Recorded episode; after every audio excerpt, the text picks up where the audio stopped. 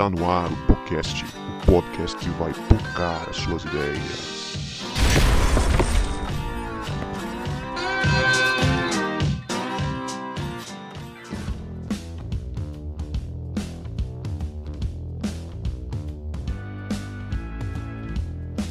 Para você que achava que a gente não voltava, a gente voltou e este é o podcast, o podcast que vai pocar as suas ideias. Meu nome é Guto e eu estou com Leia, que até hoje gosta muito de ler as histórias da Turma da Mônica. Ah, eu amo. Não posso Quem não gosta, né, cara?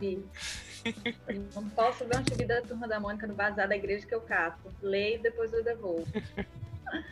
E aí, pessoal, tudo bem? Eu sou a Leia, tô aqui com o João, que na primeira parte desse podcast tinha separado sete livros para apresentar. Hoje ele vai apresentar 14. Eita!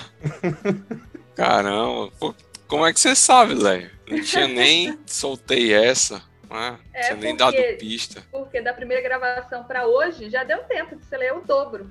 Que é isso? Misericórdia. E aí, galera, eu sou o João Marcos e eu tô aqui com o Cebola, que ele é fã de quadrinhos e a principal leitura dele é até hoje. O único livro que ele leu foi aquele Guerra Civil da Marvel. E olha que eu li mesmo, hein? Eu tenho, eu tenho esse, não Eu li ainda de não. presente ele. Olha que eu li. Não, eu, ba- eu, ba- eu, ba- eu baixei piratão mesmo. Rapaz, não fala isso na frente de um livreiro aqui, não. Rapaz, tem vergonha. Chega a dar uma, uma coisa no coração assim, né? É isso aí. E eu sou o Cebola, estou aqui com o Ricardo. É, descobri aí o mais recente livro que ele está lendo aí. Como preparar carne de sol de várias formas. Ô, rapaz, aí sim. Aí é um livrão, viu? entrada do Cebola são Depois me Cebola. empresta. Cebola sempre muito preciso em suas colocações. Sempre Fiquei até com vontade de preparar carne de sol agora.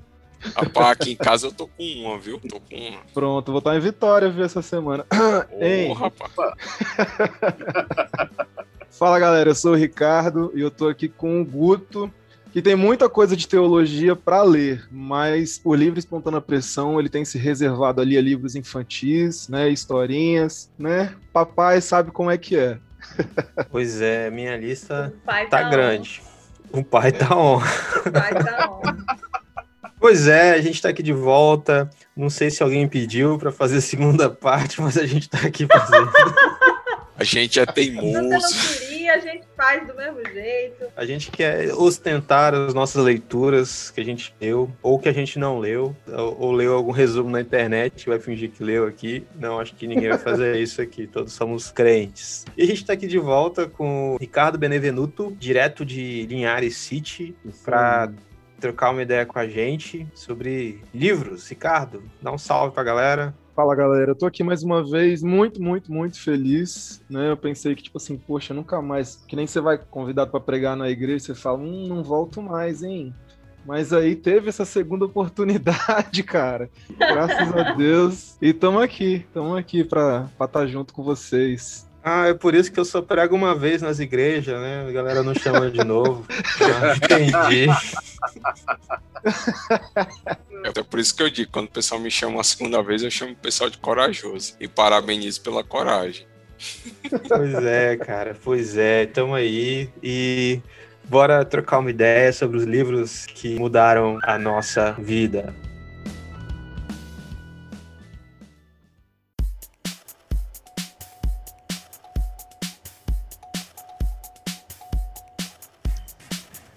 Salve, meu querido ouvinte que tá aí na escuta deste humilde podcast. Agora a gente vai para aquele momento de interação que a gente manda um salve para você, você manda um salve para nós aí nas nossas redes sociais e a gente te responde no momento de salves e recados deste humilde podcast. E os salves e recados dessa semana vão para duas figurinhas carimbadas aqui no nosso podcast, que são ouvintes fiéis do podcast, que sempre comentam, sempre compartilham nas suas redes sociais. O primeiro é o Celso Juliano, que é ouvinte de carteirinha do podcast já. Celso Juliano, um abraço para você. Muito bom ter você ouvindo a gente aí direto das Minas Gerais. E o outro ouvinte gente é o nosso querido Reinaldo Norato, que inclusive já gravou com a gente, vai gravar futuramente aí mais um episódio com a gente. Então, Reinaldo, um salve para você. Ambos comentaram o último episódio de Falcão e o Soldado Invernal, eles gostaram bastante. E o Reinaldo pediu a continuação do episódio. Será que rola? Não sei, quem sabe, né? E é isso. Se você quer receber um salve, comenta lá nas nossas redes sociais, compartilha nos seus stories, compartilha seu Facebook, no seu Twitter e segue a gente lá que você dá uma moral muito grande pra gente. A gente sabe que temos mais ouvintes assíduos que não comentam, mas comenta aí pra gente, manda uma mensagem pra gente, fala que você ouve a gente. Vai ser muito legal saber quem é você. E você ajuda bastante quando você compartilha os nossos episódios com alguém, quando você ensina alguém a ouvir podcast. Então, Ajuda a gente aí, divulga nos grupos da família, da igreja, algum episódio que você gostou. Compartilha na sua rede social que você ajuda demais o nosso trabalho. E você que é novo por aqui, que é ouvinte novo, seja bem-vindo. Nosso podcast é postado um episódio novo a cada 15 dias e a gente fica muito feliz de ter você com a gente aqui. Agora fica aí e curte esse episódio com o nosso querido Ricardo Benevenuto, que está demais, muito engraçado e muito edificante também, com dicas edificantes de leitura para você. Valeu!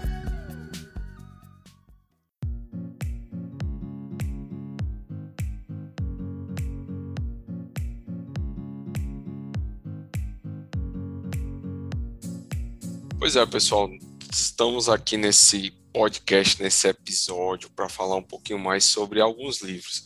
Por que, que a gente está fazendo isso? Porque a gente é teimoso e a gente gosta de falar de livro bons, outros nem tão bons, mas que fizeram parte da nossa vida, da nossa leitura. A gente gravou o primeiro episódio sobre livros, parte 1, que foi o episódio 54, recomendo você ouvir.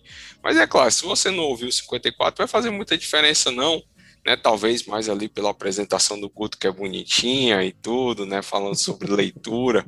A gente até viu que o brasileiro costuma ler em torno de dois livros e meio, né? Na verdade, ele começa a ler cinco, mas dois e meio ele para, né? Mais de dois ele para pela metade. E a gente está aqui na tentativa de ajudar você a ter ideias, a ouvir né, de diferentes gostos, estilos de livros diferentes que possam ajudar você a gostar de leitura. E se você precisar de um livro também, pode pedir emprestado a qualquer um de nós cinco, que com certeza a gente não vai emprestar. Né? A gente vai, pode até comprar, lhe dar de presente, mas dificilmente a gente vai ter coragem de emprestar o livro, porque sabe que Com não certeza. volta. Eu indico um ótimo livreiro que pode te vender. É, Exatamente. então estamos com um aqui. Recomendo esse. aí. Consegue o contato do Ricardo para você comprar o seu.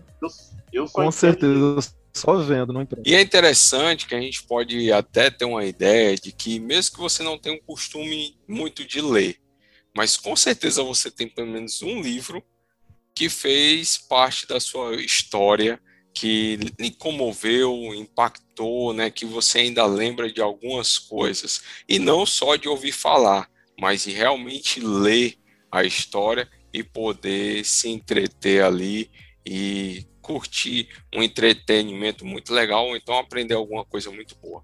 A gente está num período onde fala muito sobre leitura de coaching, né, para ganhar dinheiro, né, de finanças.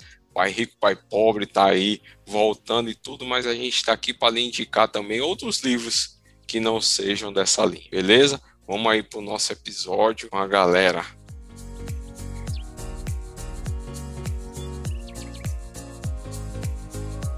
Eu não sei qual critério vocês vão usar. Se vocês ouviram o episódio passado, eu, fui, eu usei o meu critério para falar dos livros que mudaram minha vida numa linha cronológica. Eu fiz uma, uma linha do tempo, né? Então, eu queria retomar daquela linha do tempo lá, que eu citei, aqueles livros, que eu não me recordo qual foi o último livro que eu citei naquele episódio, mas é, eu sei mais ou menos onde eu parei ali. E o livro que eu vou citar agora foi um livro que eu li no seminário e eu não tenho certeza que eu li ele todo, que é um livro do Ed Renekiewicz chamado Quebrando Paradigmas. Esse livro ele mudou a, minha visão é, de um jeito, porque eu- quando eu cheguei no seminário, eu era muito crentão, assim, bem, bem fariseu, assim, bem legalista. E achava que sabia alguma coisa. Aí chegando lá, foi esse livro que me mostrou que eu não sabia tanto quanto eu achei que eu sabia, né? Foi o primeiro quebra de paradigmas, ah, como o próprio tema diz. Deixa eu ler só uma- um trecho de uma citação que eu Ô, destaquei Guto, antes de você ler o trecho da citação, é só pedir aqui pro ouvinte, ouvinte, por favor, que- quebre paradigmas, não cancele a gente, porque a gente falou em Ed Renekiewicz, tá bom? É só uma recomendação de leitura boa dele, tá certo? Nem, Nem tudo dele é ruim. Ed- Nem sabia que Ed tava cancelado, velho. Nem sabia. A, ga- a galera tem mania de cancelar o Ed. Poxa vida. Tá comum Enf- já. Enfim, nem sabia que ele tava cancelado, mas vou manter aí meu, minha indicação. E a citação dele é, é que resume bem o, o livro, né? Que ele fala do, de quebrando paradigmas. E a citação fala bem assim: o ensinamento bíblico é que a Igreja do Senhor está desafiada a viver além dos limites culto, clero, domingo e templo. Então, nesse livro, ele vai trabalhar basicamente isso, né? A vivência da igreja além do, desses paradigmas que a gente conhece bem, né? Que a vida cristã muitas vezes é limitada ao culto, ao clero, né? Os pastores, é, ao serviço cristão propriamente dito, ao do que se resume ao domingo e ao templo. E ele vai trabalhando isso daí, quebrando de fato os paradigmas de uma visão mais conservadora da igreja e do evangelho. E isso me ajudou muito quando eu era bem quadradão, né? Bem, bem crentão. Eu era mais crente do que Jesus. Né, Jesus era crente? Eita! Isso, cara. Começou cedo hoje. Errado. É só vez em uma quando, cutucada aí. Quando visitava lá um tempo lá. É de vez em quando. Poucos, tem poucas partes ali na Bíblia que você encontra ele fazendo. Rapaz, eu. Ah, minha época de livro, sabe bem? Minha história. Eu posso contar uma história triste? Manda. Ou é, vocês Vai, o, o, o editor vai botar uma música triste nesse momento aí. Bota uma música triste aí. Houve um tempo na minha vida. Do Naruto, serve do Naruto? Certo, do Naruto. O, o Sasuke Beleza. tocando a, a flautinha dele.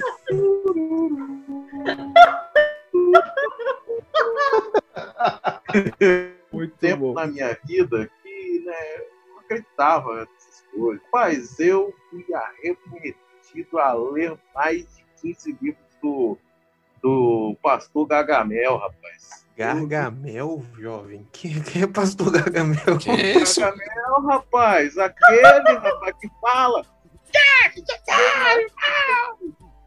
Ah, Malafaia. Ah, tá. Eu viajei Parece- dos Smurfs. Parece um pouquinho Gargamel, rapaz. Rapaz, eu, eu li muitos livros daquele. Alguns daquela época, diga-se por passagem, até o nosso reverendo, reverendo Vinícius falou que alguns livros daquela época dele eram uma época boa, até, né? Os livros de autoajuda, uma psicóloga, essas coisas assim, eram livros bons. Mas eram tão bons que eu não lembro também o título dele, Agora, um livro que me marcou muito, essa foi a história triste. Um livro que me marcou muito, que eu vi na minha juventude, em questão de oração, como eu gosto muito de quadrinhos, foi aquele que eu já citei aqui até uma vez, né? Este Mundo Tenebroso, né? Eu já comprei esse livro umas três, quatro vezes, três ou quatro vezes, e, como vocês falaram, sempre empresto e ele não volta, né? Tá vendo o argumento aí de não se emprestar livro? Tá? Fazer uma hashtag, não empreste livros. Quem empresta, não presta. Exatamente. Fique a dica. E Com- compre do Ricardo, não pegue emprestado. é isso aí. Gostei, até um bordão, cara. Ô, Ricardo, eu tenho até uns livros que eu quero ver contigo se tem É. aí, que é BD, não tem não. É BD. Então Pode- esse livro é, é muito, é muito bacana, velho. O autor ali, Frank é, Brett, né, escreveu uma, uma história né, de, de, de oração, né, de luta, né, de, sobre né, oração, né, os perigos da, na cidade, essa questão de luta contra o inferno contra o céu. O negócio é. O livro é muito top mesmo. Você pode ler o um, o dois e o três. E são São livros espetaculares que levam você a pensar muito sobre a questão da oração na sua vida. Mostra muito, muito mesmo o poder da oração e é interessante. Outro livro eu estou tentando aí, eu tenho 43 anos aí, eu já li assim novo, velho, alguns eu pulo, estou esperando sair mais livros novos ali que estão descobrindo, então a Bíblia é muito bacana. Estão descobrindo livros novos, né? Não, toda hora eles falam lá do Barroco, que não sei lá o que, que apareceu, que não sei lá o que, ninguém acha Ah, eu arca. vi essa daí. Ai, Ninguém acha a arca, né? O pessoal fica achando o É. livro novo da Bíblia e não acha a arca lá da aliança. arca. Tô, Só o Diana Jones que achou. eu tô, eu tô desapontado. Diana Jones era top. Encontrou a arca, encontrou o cálice lá da Santa Ceia, o Santo Graal. E aí veio, veio lá o, o filme Código de Da Vinci para descobrir que o Santo Graal, né? Na verdade, não era, não era a taça, mas era a Maria Madalena, o corpo de Ma- Maria Madalena. Meu Deus do céu, o ouvinte tá parando de ouvir nesse momento o. Mudando de Galera. Isso aí Mas é agora filme. eu vou falar uma coisa para você. Eu tô lendo muito, muito o, o- o Velho Testamento para descobrir né, indícios né, de alienígenas. Né? Não ri não, gente. Pô, cara, tô rindo, velho. Ah, De, de quê? Não, não, não. São, são teorias loucas, né? Aí eu vejo, aí eu vou. Aí os caras falam essas teorias loucas ali que acontecem naqueles, naqueles histories, aí eu vou lá e hã? vou lá e começo a ler. Estou lendo a Bíblia errada. Depois desculpe que ler a Bíblia errada. Bereano, tá certo. É isso aí, ué. Não, tem que Conferindo. conferir, né, velho? Tem que conferir. O cara me falou que o cara voou na carruagem que houve foi uma nave alienígena. Ai, Rapaz, cebola E- nunca decepciona. É a música do resgate, né, cara? Que fala Aham. isso. É. Fala nisso, né, Bruno? Grava com nós, hein? Aí, ó. é isso aí. Hashtag. Petição. E, e falando nessas teorias malucas, teve uma missionária, não vou dizer o nome dela não, mas ela já foi até no, no- do Cep- da CEPAL. E agora não é mais não. Ela disse que um anjo revelou a ela de que Jonas não passou três dias orando como está na Bíblia, e sim dormindo, né? Então o povo tá, tá tendo revelamento aí.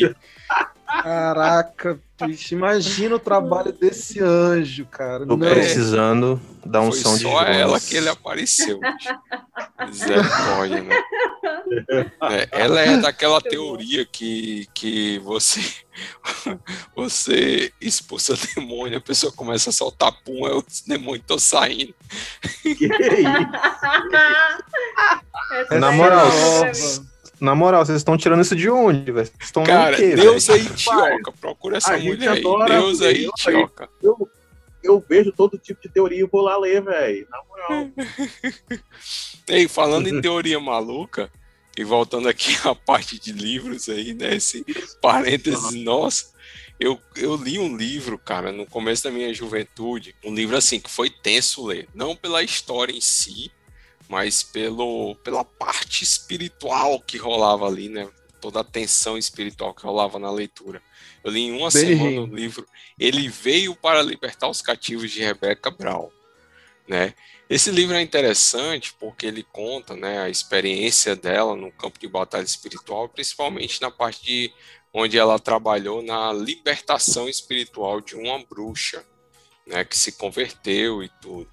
Tem algumas teorias que a gente não encontra embasamento bíblico nenhum, né? Por exemplo, que um demônio pode voltar a possuir um crente.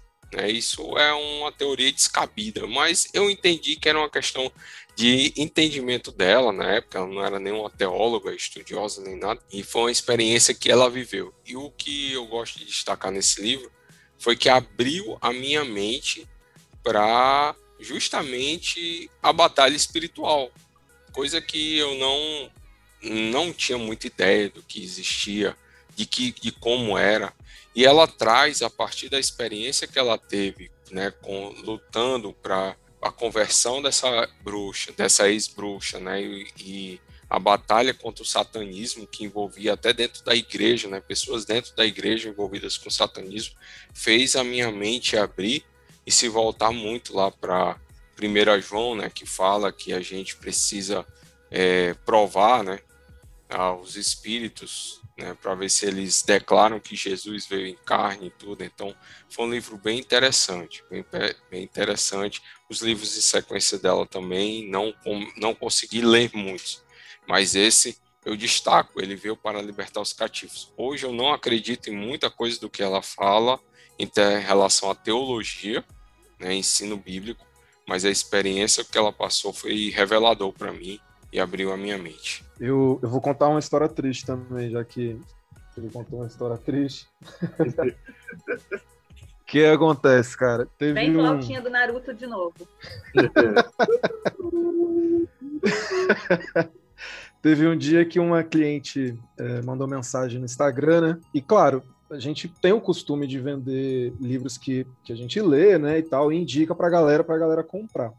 Só que, pô, se, a, se ela pedir um livro específico, não vou falar, é, a gente não vende tal livro e tal. E aí eu falei pro meu fornecedor, meu fornecedor tinha, que era o Bom Dia Espírito Santo do Benny Hinn, clássico, clássico, clássico. Aí eu falei, não, eu tenho, é, meu fornecedor cara consegue era bom. É bom. O cara, o cara, o cara tomava café com o Espírito Santo, velho. Eu falei, não, eu consigo entregar para você em cinco dias. Ela, tá bom, beleza. Aí pedi pro meu fornecedor, o livro chegou, ela falou, ah, eu não, não quero mais, eu não vou querer mais. Aí eu falei, cara, eu não acredito nisso, bicho, não acredito. né? Fiquei chateadaço, porque, né, bom dia, Espírito Santo. Falei, cara, vou deixar esse livro aqui, eu vou ler. Porque a galera vai fazer fala... com essa porcaria. Nem de presente posso dar. Exatamente. Eu tenho, até, eu tenho até medo de queimar esse negócio aqui. E... Lá, vou, vou dar, vou dar para um inimigo isso aqui, uma pessoa que eu não gosto muito. Aí eu falei, não, eu vou deixar esse trem aqui. E um dia que eu tiver de boa, eu vou, eu vou dar uma lida. Porque a galera sempre fala, né, e tal. E eu vi poucas coisas na internet sobre, sobre o livro, mas a gente conhece muito bem Benny né? E aí eu comecei a ler, cara, e falei, meu Deus, não é possível. Ele deveria escrever ficção, assim, porque, cara, ele viaja sem condições alguma aonde ele vai, assim. As viagens que ele tem, de tipo, do Espírito Santo falar, Benny, por favor, fique mais cinco minutos, deixe-me mais cinco minutos na tua presença, porque o papo tá muito bom. e ele, é, é umas paradas assim. Mano, assim. Ele foi. esse aí de Benny ele foi, ele visita regularmente o túmulo de duas, duas senhoras lá para tomar uma espécie de unção. Uh, ele fala que cada homem é um pequeno deus, enfim, várias e várias heresias. Aí Quase um panteísta. Sim. E aí eu tô aqui com meu acervo com um Bom Dia Espírito Santo, sem poder fazer nada. Eu tenho até medo de deixar esse livro aqui contaminar os outros. Ô, velho, vamos sortear isso aí no podcast, velho. Vamos ver. Isso é doido, né? aí. Nunca. Ei, o pior, o interessante desse livro Bom Dia Espírito Santo é que ele tá na lista, certo, dos livros que fizeram a cabeça dos evangélicos. Agora vê o nível da, da lista, cara você tem mananciais do deserto, a igreja com propósito, né? A quarta dimensão, o ato conjugal. Olha aí, este mundo tenebroso, a morte da razão. Celebração da disciplina de Richard Foster, só livro top, A Cruz e o Punhal, né? É, tem John Stott também, tem um monte de, inclusive o discípulo que vocês falaram no episódio passado, né? De Juan Carlos Ortiz e o cara tá lá. Esse livro tá, tá lá no meio dessa, dessa uma de livro bom. Agora tem um mas, meio, mais ou menos também aqui, nessa lista. Vocês sabiam que ele se arrependeu da teologia da prosperidade dele? Ele Eu fez uma declaração isso. recentemente que ele se arrependeu, cara. Sabia. O estrago já tá feito aí, ó. Já era, bicho. É, foi, né? Agora né? pega o beco e, deixa os, e deixa os outros lá. E ele no beco. Né? Ainda bem que Jesus Mas- perdoa, né? Mas nós não perdoa, não, cara. A gente, A gente lembra. a gente lembra, cara. Te lembra. Pois é, eu tô com esse, que essa obra aqui na minha, na minha estante sem ter o que fazer. Mas tá aí, né? Tá aí. Mas eu queria indicar, pô, um, um massa que eu li recentemente, que foi lançado ano passado também, que é um livreto, um livrinho muito pequeno, que se chama Terceirização da Fé, de um pastor chamado Tomás Camba. Ele é, é um livro pequeno, mas é extremamente, assim, provocador, né? Ele foi escrito pra galera que, que meio que abriu mão, assim, do protagonismo, de viver mesmo a parada, e prefere viver ali uma, uma terceirização espiritual, trocou as experiências reais e pessoais por pregações de YouTube, né? As pregações de, de Instagram lá de 59 segundos, que fica isolado no canto, só recebendo, só recebendo e tal. E é um, apesar de ser um livreto, cara, extremamente provocador e traz uma reflexão sobre o sacerdócio, né, de cada crente, para a gente não terceirizar isso a outras pessoas, a- aos pastores, a, a líderes e tal, e de assumirmos também a nossa responsabilidade pessoal num relacionamento com Deus mesmo, assim. E aí ele também traz a parte de da liderança, né, das igrejas, lideranças espirituais abusivas, de quererem entrar desse, desse relacionamento, né, ser Deus e ficar ali tomando conta e não deixando que a pessoa flua, não deixando que a pessoa busque a Deus, não deixando que a pessoa se entregue mesmo a Deus. É um livro muito bacana, vale muito a pena ler, que você consegue ler em uma horinha ali, rapidinho. E é muito provocador, muito interessante a reflexão que ele traz. Qual o nome do livro, do autor? Terceirização da Fé, Tomás Camba. Gente, tem um livro que eu não terminei de ler ele, mas que ele ele mexeu tanto comigo que eu não consegui. Eu dei uma pausa. Eu falei assim, vou dar uma pausa para respirar. Tem três anos que eu tô respirando para conseguir encarar esse livro de novo. Você vai saber qual é. É o Contra a Cultura, do Platt. Esse aqui ó, é David Platt. Sério, cara. Eu, eu ia falar ele, era meu último livro de hoje. Mano, eu parei pra dar uma respirada, porque é tanta essa pecada que a gente termina um parágrafo tonto, aí respira, aí vem outra no segundo parágrafo. Você não tem tempo assim de, de acalmar um pouco, né? Calmou aquele capítulo, aí vem o segundo, aí vem uma, essa pecada pior ainda. Falei, não, deixa eu dar uma segurada, que eu não tô aguentando. Eu acho que eu não tava pronta para esse livro. Aí tem três anos que eu tô respirando. Eu vou voltar. Ele tá aqui, ó. Deixei ele aqui na sala.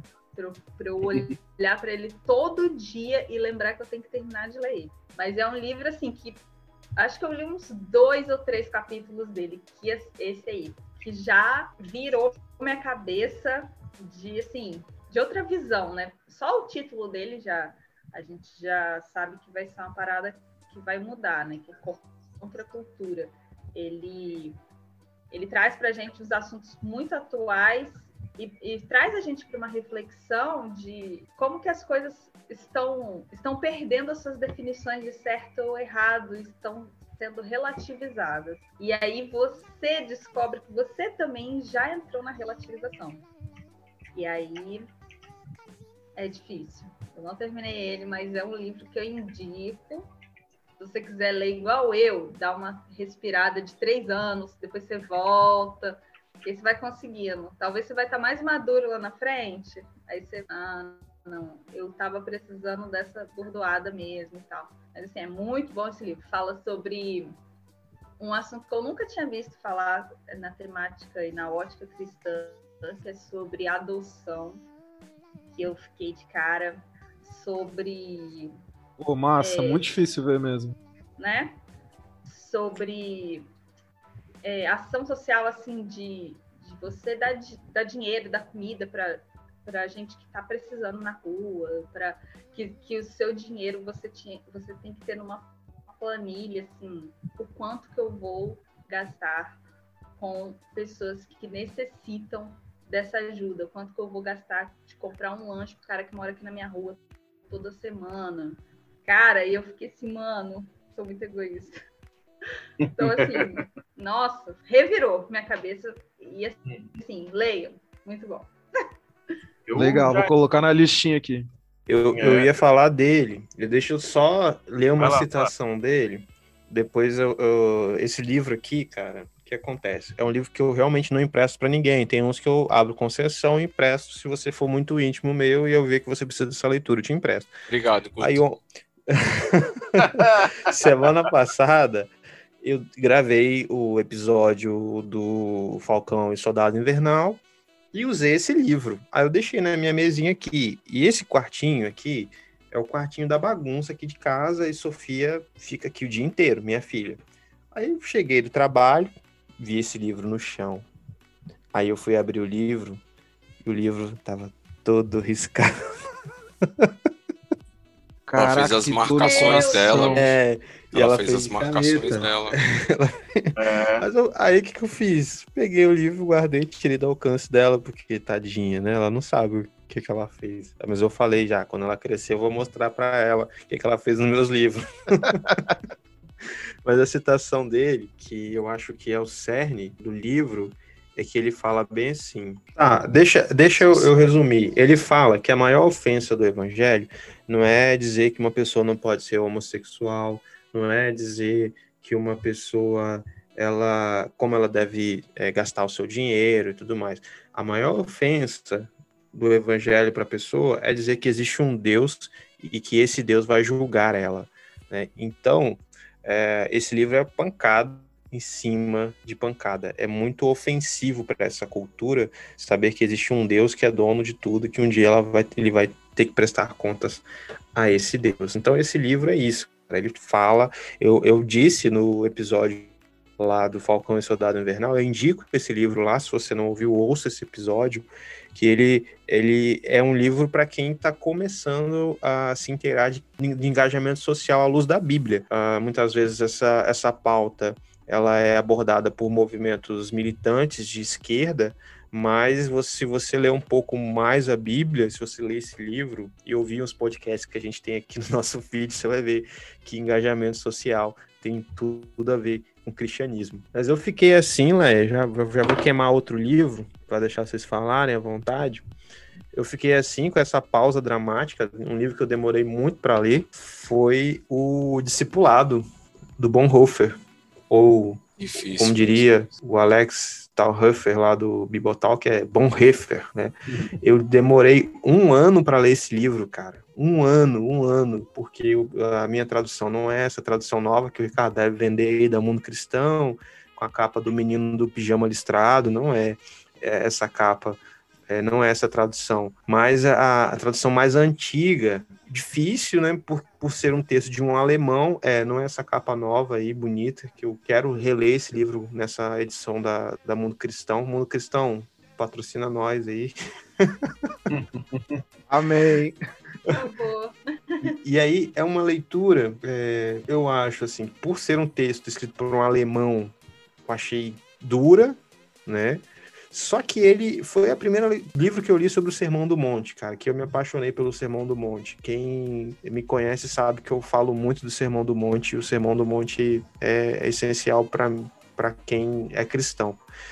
E ali eu vi uma, uma aplicação prática do Sermão do Monte e contextualizada a realidade dele, né? Ele, ele é contemporâneo da Segunda Guerra, tinha lá o conflito com Hitler e os nazistas, e ele se posicionou ali biblicamente quanto aquelas questões, lembrando que o século XX é um contexto é, liberal, né, da- da- de uma teologia liberal e tudo mais, e o cara se posicionou ali de um jeito bíblico maravilhoso. Eu acho que esse livro, a leitura é obrigatória para quem é crente, né? Discipulado do Dietrich Bonhoeffer. Eu partilho da mesma, da mesma situação. Eu também demorei muito tempo para terminar de ler assim, porque ele, ele é muito pesado no sentido de, de dar umas pancadas mesmo, fazer você refletir muita coisa. E foi aí que eu tipo, meio que me apaixonei assim, pela, pelos livros do, do Bonhoeffer. E, pô, porque a experiência de vida, né, e tudo que ele colocou nas páginas, cara, pô, sensacional. Ah, é, dá um, um, um podcast só falar do Bonhoeffer, cara. O Bonhoeffer é um cara que morreu dias antes da Segunda Guerra acabar. Ele foi enforcado pelos nazistas, né? Por causa de sua militância contra Hitler, né? Salvando os judeus. Tem um filme, se você quiser ver, um filme, O Agente da Graça, né? Muito legal, conta a história do Bonhoeffer. Legal, legal. Esses livros que tem dificuldade para ler, cara, confesso que Discipulado, Cristianismo Puro e Simples e A Morte da Razão foram três livros que eu não, não demorei para ler, né? Porque eu me dou prazo para ler, eu tenho uma quantidade de páginas que eu tenho, ou sou obrigado a ler. Mesmo que eu não cap, capte nada daquele livro naquele momento e depois eu tenho que voltar para ler, mas eu, eu me, me coloco nessa obrigação. E foram três livros que eu confesso para vocês que eu li rápido, mas são livros que eu, eu sei que eu preciso voltar para ler novamente. São livros bons, mas de uma linguagem um pouco, né, vamos dizer assim, um pouco rebuscada demais para minha cabeça, burra, né? E eu preciso voltar a ler. E para vocês terem uma ideia, cara, um livro que eu desisti de ler foi Confissões de Agostinho comecei a ler duas vezes esse livro em momentos diferentes e eu não consigo terminar de ler. Chega um ponto lá que eu fico assim, bicho. Não, não dá, não dá. Se eu continuar aqui, eu não tô entendendo nada, ou quase nada do que ele tá falando. O que ele tá falando é bom, é ruim, não tô entendendo, né? Mas é um livro interessante, um livro interessante. Mas eu queria compartilhar um livro que é não cristão, que é interessante porque ele tem mais de 700 páginas. É o livro Conde de Monte Cristo, de Alexandre Dumas. O livro ele é muito bom, certo? Você que assistiu o filme, não se aventure a ler o livro, que você vai ficar muito chateado. Mas é interessante que esse livro ele trata né, de um de vingança. E um interessante que mostra como o personagem sofre por causa da sua vontade de vingança. Ele é um livro que eu me cansei de ler por ser muito grande, mas que também chega um certo ponto que a aventura ela acaba porque começa a ter desfecho da começa a vir os desfechos da vingança dele, né? Então você começa a ver a miséria das pessoas com que ele conseguiu se vingar e até com as pessoas que ele amava que ele queria até o bem, que também começam a sofrer por conta da vingança que ele teve. Então, assim, se você tem desejo de vingança, é, leia Conde Monte Cristo para você ver o que, que acontece, certo? Com quem não só tem a sede de vingança, mas começa a aplicar em sua vida a vingança, que ali é um retrato muito bom. E é um livro bom. Você começa a ler, quer ler os capítulos seguintes e vai-se embora, né, querendo destrinchar um livro. Agora se prepare, uma leitura longa. Tem livro, tem filme e tem novela também, né? A Globo fez. A novela chama Flor do Caribe. A Sim. base dela é toda do Conde de Monte Cristo. E eu tava lendo justamente na época que estava sendo reprisado Flor do Caribe. E eu ficava uhum. assim, ó, a história não é assim. ó, no livro não é, é assim, não. No livro fulano é, é desse jeito. Pois é. Aí você que é noveleiro, ouvinte, não assista. Porque ficou muito ruim. Ficou estranho, ficou estranho mesmo. Pô, eu, eu me frustro muito, né, quando eu vejo esses, remake que eles fazem do, do, remake não, né? Adaptações que eles fazem do, dos livros pro cinema ou pro, pra novela, ou pra qualquer coisa, você vê que você fica meio. Você, como leitor, você sempre fica decepcionado. Seja qual filme, seja ele bom, qual for. Espera um pouco mais é isso aí, por isso que eu dou graças a Deus que eu não assisti, não li a, as HQs da Marvel, porque senão eu poderia ficar decepcionado com, a, com o universo Marvel no cinema. Pegando o gancho aqui do que a Leia estava falando, de alguns assuntos, né, que aquele livro lá traz, eu descobri um, um box, cara, e aí pelo, pelo que eu estava vendo, eu falei, não, eu preciso comprar esse box, vai ser muito interessante para para a caminhada ministerial e até ficar dica aí para pastores e líderes, que é o box da, da Fiel, da série Aconselhamentos. E o que me chamou a atenção são os temas dos, dos livros, né? São livros pequenininhos, ó. E aí tem tipo é, infertilidade, ajuda para famílias de recasados, ajudando o seu filho adotivo, filhos e divórcios, é, socorro, meu cônjuge cometeu adultério, o dilema gay, aí vai. E são assuntos assim que a gente não está acostumado, né? A ter algum material, e é um livro pequeno, assim, de uma, de uma facilidade muito grande de leitura e de compreensão. E os temas me chamaram muita atenção. Dores crônicas, eu nunca vi falando de aconselhamento em dores crônicas. Uh, doença de Alzheimer, transtorno, transtorno bipolar, a vida além do erro dos seus pais, quando o dinheiro acaba. Assim, aí fica a dica para os pastores, líderes. Nossa, muito, muito legal. Assim uhum. que o dinheiro bater na conta, vamos comprar. Ô, Ricardo, você já leu aí o de aconselhamento para dores crônicas? Estou precisando de ser aconselhado.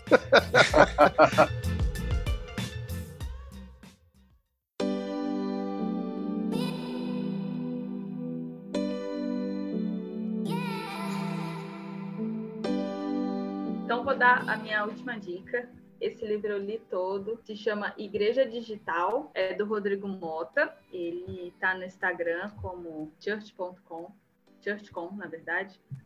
É muito bom esse livro também, me ajudou muito a pensar mais sobre a comunicação da igreja durante a pandemia agora, né? A gente mudou tudo. Os nossos podcasts, a gente já falou sobre isso também. Você pode ouvir nossos podcasts sobre a pandemia, sobre igreja na pandemia. E esse livro do Rodrigo, ele traz para a gente que, apesar de se chamar né, Igreja Digital, você quer uma pergunta, né? Igreja Digital e aí ele fala que não existe a igreja digital, porque a igreja que está no digital é só um reflexo da igreja presencial, da igreja que existe. O campo digital ele só existe para você conectar a pessoa ao presencial. Não é o fim, é o meio, né? E eu também gostei muito dessa abordagem e também é, mudou bastante a minha visão agora, tanto para fazer as lives, tanto para fazer post, para tudo já é uma. Não é só post por post, é um, só um culto ao vivo, é, a gente tem todo um pensamento por trás, como é o nosso posicionamento, como que a gente quer falar, porque a gente também quer que, que as pessoas se sintam na igreja mesmo estando em casa, mesmo estando longe, e a, o digital tem que ser esse meio. Então foi muito bom, quem quiser também adquirir, bem bacana fala sobre a missão da igreja no mundo pós-digital. Bem legal. Tudo que sai do Rodrigo Mota, eu vou atrás. Eu sou fanboy, fangirl.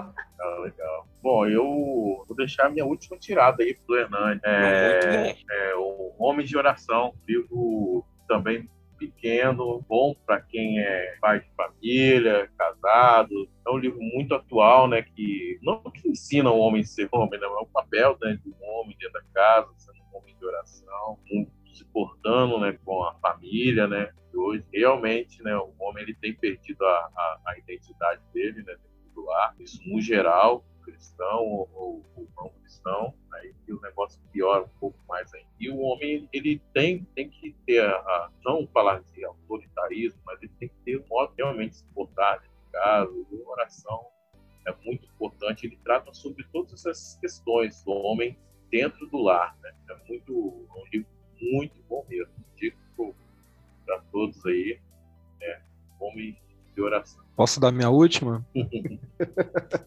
Show. É um livro que eu tô lendo, não terminei ainda. Eu nem, eu acho que a gente, a gente não falou dele, né, no último podcast, que é o Liturgia do Ordinário da Tish Warren, que pô, eu tô me surpreendendo bastante com esse livro, né? Eu tava muito afim de lê-lo porque é uma preocupação que eu tenho não só para mim, não só para minha esposa, mas para a galera que eu lidero lá na juventude, que é viver uma vida no automático. E aí muita gente tem um pensamento relacional com Deus muito limitado, muito resumido, e a galera se relaciona, acaba se encontrando um relacionamento tão superficial que esse relacionamento se resume só ao tempo de culto ali durante a semana sem dúvida é um tempo muito importante, né? Estar ali e tal, mas a parada vai muito além das 19h30 às 21 horas. E aí muitas vezes a gente esquece de levar esse relacionamento para as atividades cotidianas. E aí a autora ela vai trazer de forma assim muito prática, muito massa.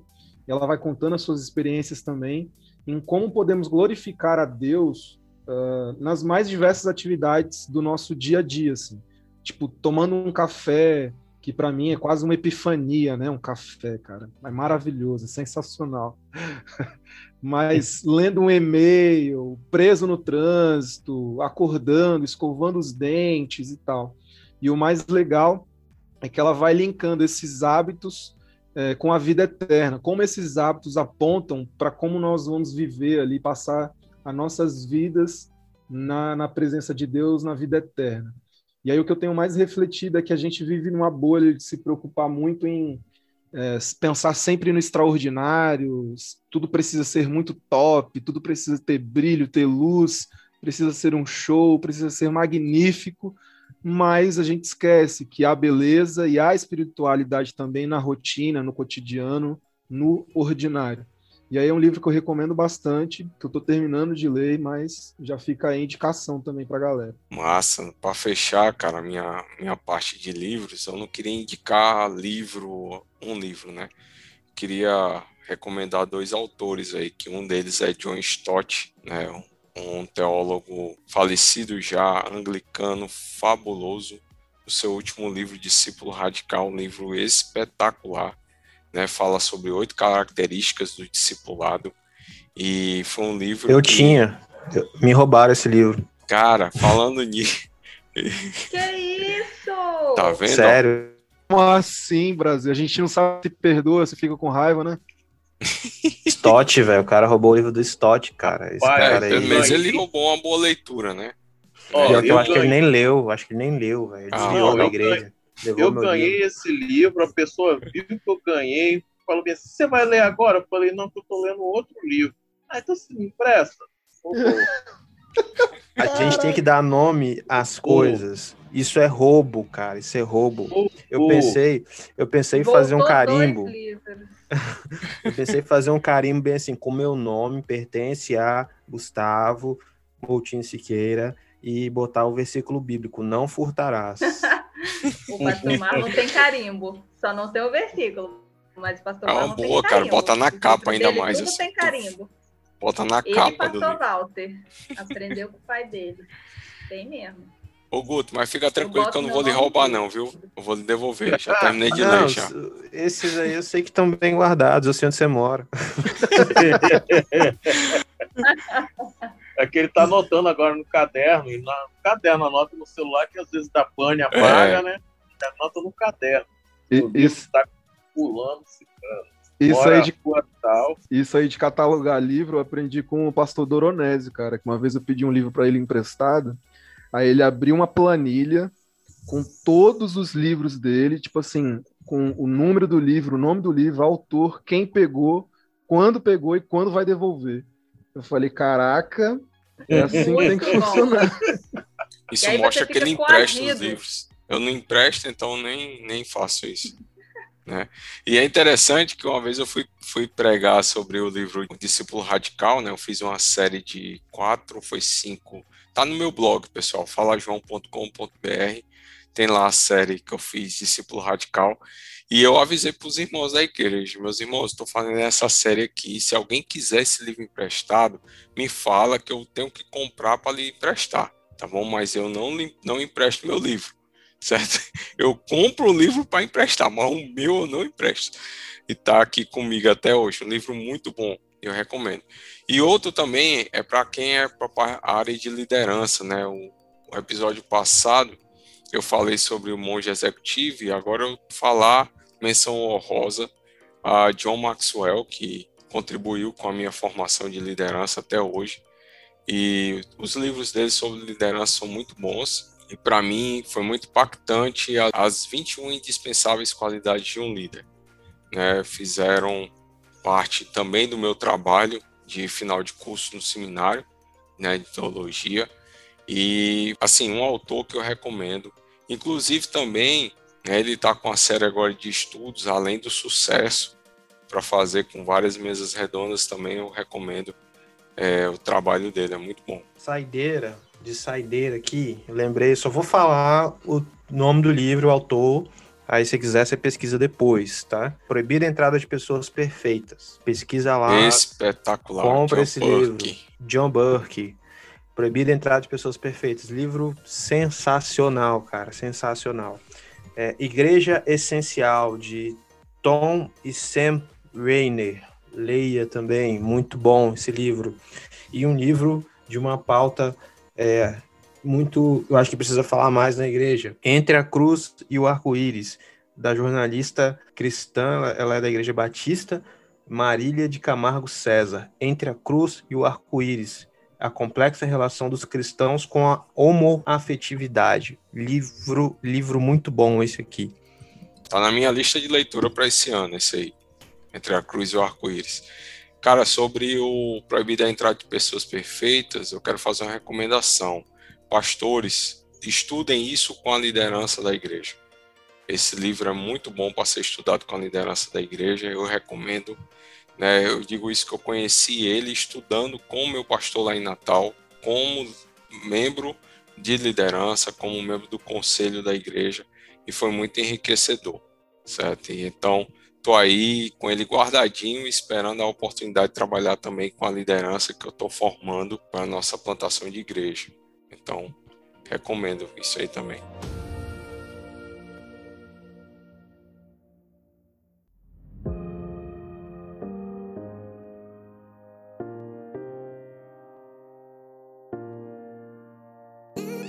Eu quero fazer um protesto. Aqui tem protesto. Protesto. Vambora. Protesto. Há exatamente 17 anos atrás, hein? 17 anos atrás, um seminarista surrupiou minhas 160 revistinhas da HQ. Denúncia. Fala, fala o nome dele pra gente orar por ele. Pastor, hoje em dia? Denúncia. É não vou pastor? falar não, mas ele foi expulso. Ai, meu Deus. Eita! Meu Deus! Vinícius não veio, mas mandou o, o- o mensageiro dele. Tem que botar o, Pô, o pi aí. rapaz, eu não esqueço minhas HQs, velho. Tinha mais- E ele paga de nerdzão, tá? Ele paga de nerdzão nas eu redes sociais. HQ, tinha mais ciúme das minhas HQ do que da minha namorada. Gente do céu. Pra gente, pra gente terminar com uma. de Deus, é isso que dá. Em nome de Deus, emprestando o livro para eles, é isso que dá. Protesto. É isso aí, ladrões de livros e de HQs. Ô, pra gente terminar de uma maneira é, positiva, Ricardo, salva aí esse episódio, porque a gente, É, isso aí, eu tô muito magoado. a gente corre risco de ser processado aqui. Salva aí. Não, show de bola, cara. Bem, eu só queria dar minha última, sério, minha última. É, é de um cara que tá. A, a leitura dele tá me fazendo muito bem, assim. Ele é um pastor presbiteriano. E eu tive um pouco de dificuldade em, em, em- em ler algum conteúdo da galera, mas ele é um cara fora da curva, assim, que é o Pedro Dutti. E o livro é o Inteligência Pra Quê dele, assim. É, durante muito tempo, né, a igreja, a gente sabe que a igreja viveu um afastamento muito grande do mundo intelectual. A igreja acabou desprezando mesmo e infelizmente a gente colhe alguma, algumas coisas por conta desse desprezo, desse afastamento. E o ônus disso é a perda de espaço em ambiente de debate público. A gente está retornando com essas coisas agora, né, de, de usar a nossa intelectualidade como crente para servir a comunidade. E aí o Pedro ele nos leva a refletir sobre como nós estamos usando a nossa inteligência e a inteligência que Deus nos deu, né? E para a glória dele. E aí ele vai explicando as necessidades do uso da nossa intelectualidade e por que nós devemos usar essa intele intelectualidade numa sociedade caída, cheia de perguntas, cheia de argumentos e muitas vezes com os ouvidos tapados aí para tudo que vem da igreja. Ele vai colocando assuntos sobre, sobre fé e ciência, cultura, filosofia, tudo com embasamento teológico, mas de uma maneira assim que faça a gente pensar. Pedro Dutti, inteligência para quê? Fica aí a última recomendação. Cara, é interessante que a gente tem uma crítica aos presbiterianos, né? Falando que eles são frios e não sei o quê, mas são extremamente engajados na cultura, extremamente engajados Depende, com os depende. universitários. Não, Depende. em sua, Depende. os que eu tenho contato são essas, são essas figuras. O resto eu desprezo, né? Assim como desprezo O também. resto eu desprezo foi maravilhoso. É, o resto eu desprezo. Eu levo em consideração tem a... uns cara, tem uns cara que eles têm, eles falam de uma teologia doutrinária, eles são maravilhosos, cara. Aí vai É. falar de uma teologia pública, nossa, velho, joga fora, joga fora. O engajamento político deles é desastroso. Mas eu digo isso porque eu tive com experiência com os presbiterianos na ABU, pessoal bem engajado com o meio estudantil, presbiterianos envolvidos até com missão integral, só que sem dizer que era missão integral, né? O pessoal na cultura, envolvidos com questão cultural, essa parte de homoafetividade, relacionamento com Ele tem um livro sobre isso também. é, são pessoas que, vamos dizer assim, tidas como frias na igreja, né, espiritualmente, né? Pô, a gente fala sobre presbiteriano, tá de casaco, nos memes, mas são A pessoas gente engajadas. nunca, a gente nunca gravou com um presbiteriano, né, cara? Vamos, vamos É. pensar num primo aí pra gravar com a gente. Massa. Gente, queria agradecer, Ricardo, estar aqui com a gente. Muito bom, Ricardo, estar aqui com você mais uma vez. Muito legal. Obrigado por ter tirado esse tempo aí com a gente. E como é que tá a livraria? Tem promoções? Vende seu peixe aí, fica à vontade. Pô, eu que agradeço, cara. Eu que agradeço. Muito, muito bom, muito gostoso estar aqui com vocês, principalmente esse assunto que eu gosto bastante, que é livro, leitura e tal. E a li- livraria está seguindo. A gente vai voltar agora com as programações normais, se assim o seminário deixar, em nome de Jesus, né? Agora nesse mês. Mas tem alguns livros entrando é, no nosso catálogo por agora. A gente está fechando com algumas outras editoras que a galera tem pedido. Ah, vamos entrar também com Bíblias, que a galera pede bastante, que é muito difícil, principalmente aqui para a região de Linhares e tal, o acesso a Bíblias. Para a galera que é geek também, a gente está entrando com a Bíblia em HQ, logo menos. Muito massa, muito interessante. Aí, Cebola, pede aí, ó. Pede pro, pede pro cara comprar pra você aí, ó. O cara que É roubou pra tu voltar a ler a Bíblia. Não, velho. Li... Bíblia. Não, em HQ. É muito legal. Eu gostei muito da proposta e achei interessante. Falei, não, a galera acho que vai curtir. E é isso. Segue lá, arroba Viva Livraria e acompanha a gente. A gente está também pelo Twitter. E só pedir, se você tiver algum pedido de algum livro que você goste, pode até ser Bom Dia Espírito Santo do Benihim, a gente pede. E a Tá gente doido pra te se livrar entrega. mesmo, hein? Já tem até pronta entrega, se você Pronta entrega. Mas obrigado, galera. Obrigado mesmo. Muito gostoso, tá? Valeu, tamo junto. Show. É isso, gente. Eu só posso me despedir com um abraço no seu coração. Um cheiro, galera. Um abraço no seu coração. Isso aí, pessoal. Espero que vocês gostaram. Valeu. Tchau, tchau. Falou. Tchau, tchau. Valeu.